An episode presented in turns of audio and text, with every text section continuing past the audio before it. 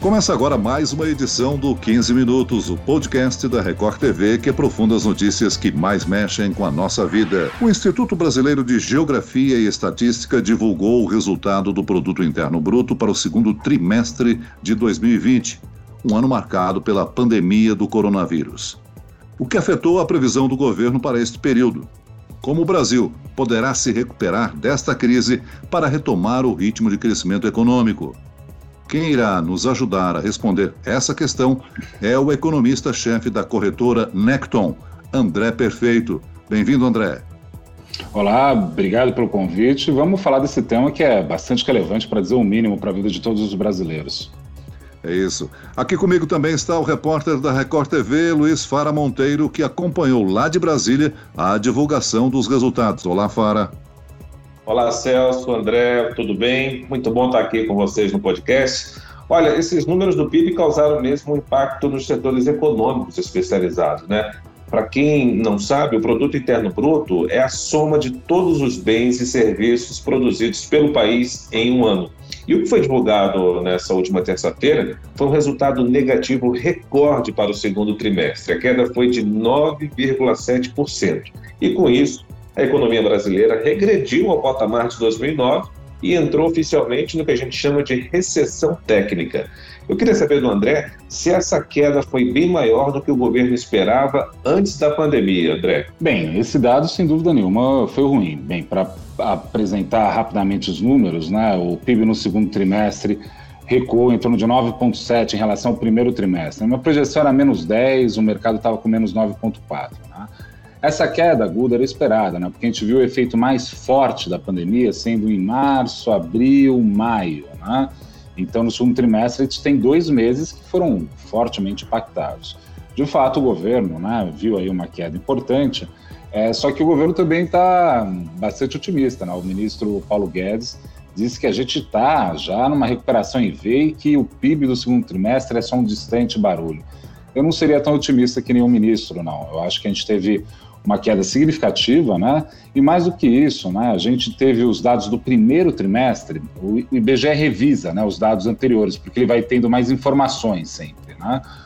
É, na primeira medição do PIB do primeiro TRI, já tinha apresentado uma queda em torno de 1,30% do PIB do primeiro contra o quarto trimestre de 2019.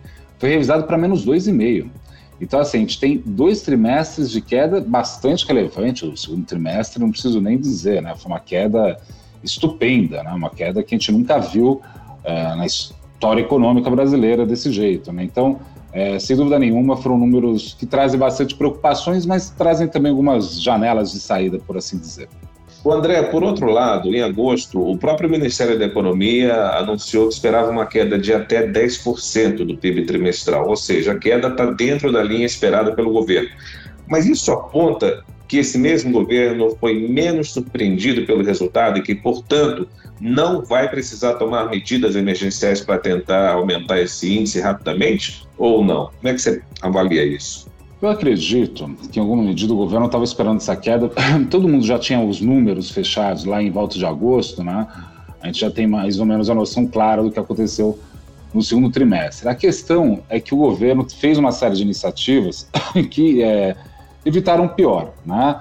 É, só que ele vai continuar fazendo iniciativas, né? Agora mesmo a gente viu o anúncio do, da prorrogação do auxílio emergencial de 300 reais até o final do ano. Não é nada, não é nada é, o governo está injetando aí em torno de mais 100 bilhões de reais na economia em 2020. Para ter uma ideia que é 100 bilhões de reais na economia, o PIB é, dos últimos 12 meses, ou dos últimos quatro trimestres, né, foi de mais ou menos 7,2 trilhões de reais. 100 bilhões é em torno de 1,4% do PIB. Então, eles vão jogar de helicóptero esse dinheirama. Então, assim, se eles não estão preocupados, né, ao mesmo tempo, eles não baixarão a guarda. Né, eles estão querendo é, fazer o PIB crescer, nem que seja a força, né, com essa dinâmica aí mais é, de incentivo, pelo menos para dar alguma consistência, algum suporte à demanda doméstica. André, de acordo com, com o IBGE, os setores que mais sofreram nesse trimestre é, foram os setores de investimentos, queda de 15%, e o da indústria, de 12%. Isso era esperado, né? Sim, era esperado. A indústria já vinha num momento muito ruim, né? É, mas do investimento acho que vale a pena apontar um, uma questão, né? Você acabou de apontar, Fara, a ideia a, que a variação trimestral, né? Ou seja, segundo contra o primeiro tri, foi uma queda de 15%. Mas me preocupa muito um outro indicador que já anda ruim há bastante tempo, que é a formação bruta do capital fixo, ou seja, o investimento que a economia faz em proporção do PIB. Né? Se você pega, né, agora está em torno de 14%, ou seja, tudo que a gente produziu é, nos últimos quatro trimestres, ou seja, no último ano, né, contando do segundo esse, esse último dado, né, é, só 14% é investimento. Isso é muito baixo. Para a gente ter uma situação de economia possa querer sinalizar algum tipo de crescimento, tem que estar em torno de 22%, 25%. Né? Por outro lado, André, nem todos os setores registraram perdas. Né? A exportação teve alta de 1,8% e a agropecuária subiu 0,8%. A gente pode chamar isso de é, algo motivador, animador? Chega a ser uma surpresa para você esses dados? Olha, não, da agricultura cresceu, mas cresceu pouco também, né? É, e do setor externo teve essa alta, é verdade. Você teve a exportação subindo um pouco, mas a, o setor externo ajudou a gente no segundo trimestre, muito não por conta de uma alta das exportações, mas porque as importações colapsaram, né? A demanda caiu muito forte. Então, se as importações caem desse jeito, o saldo comercial, por assim dizer, é bastante relevante.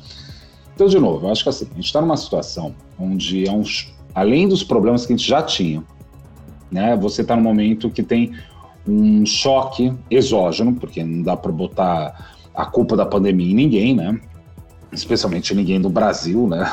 Da, da economia brasileira, é, que carece de algumas ações do governo para tentar é, manter os fluxos funcionando. Quer ver uma, uma ideia, assim, mais ou menos é, trivial disso, né? A gente tem aí um o PIB nosso, como eu falei, em torno de 7 trilhões, 7,2 trilhões, né? É 8% disso, ou seja, um dozeavos, um mês de PIB, dá uns 300 bilhões de reais. É, o governo tem que colocar esses três. Vamos supor que no meio dessa crise sumiu um mês de PIB, né? O governo teria que colocar 300 bilhões de reais na economia só para ficar no zero a zero. Não é nem para que vai crescer. Na verdade, é, como a economia está parada, esses 300 bilhões, na verdade, é só para manter é, a, é, a, economia suspensa no ar, né? Então é esse momento que a gente está. Eu acho que a agricultura tem, é, a nossa agricultura é muito é, é, relevante para o país como um todo e é um setor que é muito bem cuidado, né? A gente tem crédito especial, tem regime tributário que em alguma medida é bastante é, favorável. A gente tem empresas públicas que geram tecnologia para ela. Então, o nosso setor agrícola, a gente nunca abriu mão de cuidar dele, né? Os outros setores que a gente tem que prestar mais atenção, e é isso que é, talvez seja o desafio da, da, dos desenhos de política econômica nos próximos anos. Agora, André, entre os setores que tiveram prejuízo, um está chamando a atenção, que é o de consumo das famílias. Caiu 12,3%. É óbvio que o desemprego, o receio da pandemia forçou a, forçaram as pessoas a assegurar o dinheiro, né? Mas o governo federal tentou reduzir o impacto com auxílio emergencial. Basicamente, injetou dinheiro na economia. Esse auxílio teve assim uma participação significativa para incentivar as famílias a gastarem um pouco mais nessa pandemia, ou esse número diz o contrário? Uma situação que, apesar, né, do, esse é o ponto, né? É, quando você teve uma crise que nem essa, todo mundo se encolheu dentro do, da concha, né, que nem um caramujo, né? Todo mundo se, tentou se proteger. E o nível de consumo caiu, não teve jeito, né? Então, por exemplo, alguém que comprava uma calça jeans a cada dois meses. Foi comprar. Mas pegando a questão do auxílio emergencial, é, sim, ajudou a evitar o pior. Tanto é que ajudou a evitar o pior que o próprio Paulo Guedes, apesar de não ser talvez o maior entusiasta né, de, de gastos públicos, estendeu né, a questão do auxílio emergencial. Sem isso seria muito pior. E tem uma questão interessante que é o seguinte, né? É, esse dinheiro que vai é, para as pessoas que precisam de fato, ela, ela, tem um efeito multiplicador interessante, né? Porque alguém, por exemplo, esse auxílio agora vai ser de 300 reais. Quem ganha 300 reais né, de auxílio não vai investir na bolsa, né? não vai poupar, não vai comprar um título público, vai consumir. Né? Na hora que você tem esse consumo, né, pode ser um arroz, um feijão, enfim, um refrigerante que seja, qualquer coisa de consumo de, é, do dia a dia, né, isso daí faz a máquina gerar um pouco mais. O meu ponto é, ainda é tímido. Né? Eu acho que é, é, o Brasil tem uma questão que a gente não pode gastar muito mais, né? e de fato, né, com esses 100 bilhões a mais que eles vão gastar agora, o nosso déficit primário vai para uma coisa impressionante, vai para quase um trilhão de reais o gasto desse ano. Isso daí tem me preocupado bastante sobre a dinâmica para 2021 e 2022. André, a previsão oficial do governo é uma retração de 4,7% na economia nesse ano. Você acredita que quais são os passos que você acredita que o governo deve tomar para iniciar a retomada econômica? Então, a gente tem algumas questões aí, né? Que nem eu disse, né? Eles já vão colocar mais 100 bilhões, né? 100 bilhões é 1,4% do PIB a mais, né? Agora a questão não é no curto prazo, a questão é mais no médio e longo prazo, né? Porque o que tinha que ser feito, o governo meio que fez. Né? Ele gastou dinheiro, colocou, é, tem algumas coisas que eu discordo, é, não discordo, mas acho que eles, enfim, não fizeram da melhor forma. Uma delas foi a condução da própria pandemia, o que atrapalha o horizonte de investimento, que nem eu coloquei, né? Acho que isso é muito importante. Mas o problema que a gente está agora é o seguinte: o Paulo Guedes é um homem liberal. E uma pessoa liberal acredita que quem resolve melhor os problemas da economia são os empresários. Né? Ou seja, a alocação é, dos recursos é melhor feita pelos, pela classe empresarial, pelos agentes econômicos. Né? É, isso gera um crescimento de longo prazo mais estável. E é verdade, no longo prazo, as combinações, por assim dizer, das decisões dos empresários são melhor do que dirigismos públicos. Né? Só que para o efeito disso acontecer demora, é no longo prazo, né? No curto prazo, a gente tem uma situação onde não deve ter um crescimento tão robusto, porque não tem um incentivo externo também, né, que é do governo. Né? É, a gente está vendo uma discussão gigante a respeito agora dos investimentos. O próprio presidente Bolsonaro quer muito que tenha investimento, mas é, a gente sabe que o Paulo Guedes não vai permitir isso porque ele está preocupado com a questão fiscal. Por que ele está preocupado com a questão fiscal? Não é só por conta dessa questão dos empresários fazerem, é porque se a dívida subir muito, a percepção de risco do Brasil sobe muito, e a percepção do, risco do Brasil subindo, de risco subindo, os juros sobem, e aí atrapalha também o investimento. Então a gente está no meio desse jogo, Celso. Assim, é, um, é um jogo entre o presente e o futuro que vai ter que ser administrado com muita habilidade é, pelo presidente e principalmente pelo Paulo Guedes, né? Porque quando se trata desses assuntos, todo o mercado, pelo menos o mercado financeiro, mas a maioria dos empresários também, olham muito rápido, muito fortemente para o uh, eh, Paulo Guedes. Vamos ver o que acontece. Espero que seja o melhor caminho para o Brasil seria a gente manter os juros baixos né, e abrir algum espaço no orçamento para mais gastos. Então, a melhor resposta do nosso país seria acelerar a tramitação das reformas administrativa e tributária que estão no Congresso Nacional? Vamos por partes é, nessa questão. É interessante que você coloca, falar porque é uma dúvida recorrente. Vamos supor que venha, sei lá, né, a gente consiga, por um passe de mágica, aprovar a reforma administrativa e a tributária hoje. Isso vai gerar crescimento, ou seja, melhora da eficiência é, no curto prazo de tal sorte que gera crescimento, porque tanto a reforma administrativa conta tributária são reformas que têm um caráter microeconômico, ou seja, a gente quer melhorar a eficiência do gasto público, a eficiência da tributação. Isso daí, de novo, está no plano da microeconomia. Né? Mesmo que eles consigam aprovar isso hoje, não vai gerar efeitos de curto prazo.